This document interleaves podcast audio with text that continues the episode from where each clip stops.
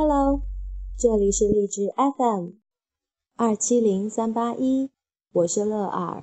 现在是英文歌时间，名字是 I love my family。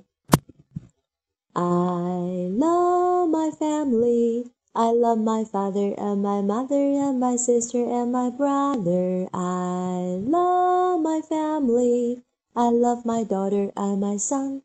Oh, I love everyone. Yes, I love you. And I know you love me too.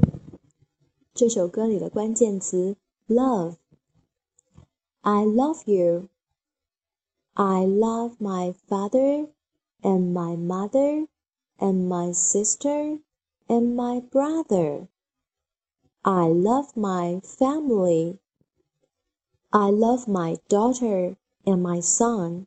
Yes, I love you, and I know you love me too.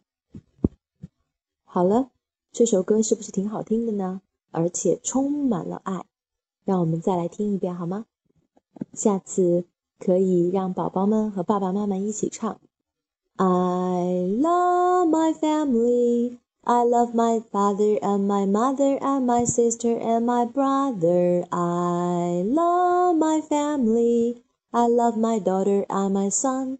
Oh, I love everyone. Yes, I love you. And I know you love me too. 这是一首不错的亲子歌吧？一起来学。拜拜。